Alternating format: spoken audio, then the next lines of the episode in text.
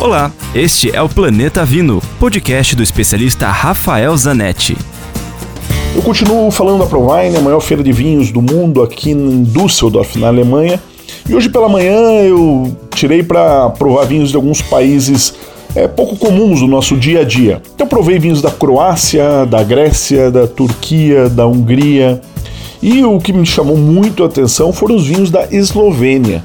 Isso mesmo, a Eslovênia, um pequeno país ali que faz fronteira com a Itália, com a Alemanha, com a Croácia, até com a Hungria, tem uma tradição histórica, porque é uma região que já teve muita influência alemã, mesmo italiana, ou seja, tem uma tradição histórica de produção de vinhos, mas que raramente a gente tem acesso a eles. Já começam a chegar aí no Brasil algumas coisas, em preços inclusive interessantes, e vale a pena muito aprovar sobretudo os brancos.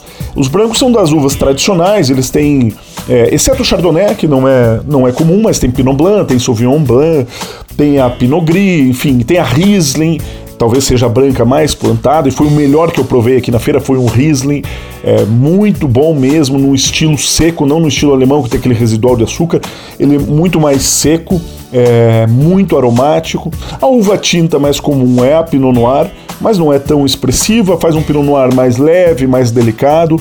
Mas de uma forma geral, há uma tendência desses vinhos de uma produção natural, orgânica, com pouca intervenção. Então os vinhos têm muita expressão, eles mostram muito.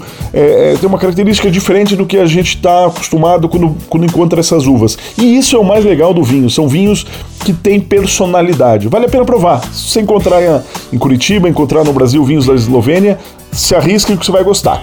Dúvidas? Escreva para mim, rafael com ph, arroba grupovino.com. Lembre-se sempre, se beber, não dirija.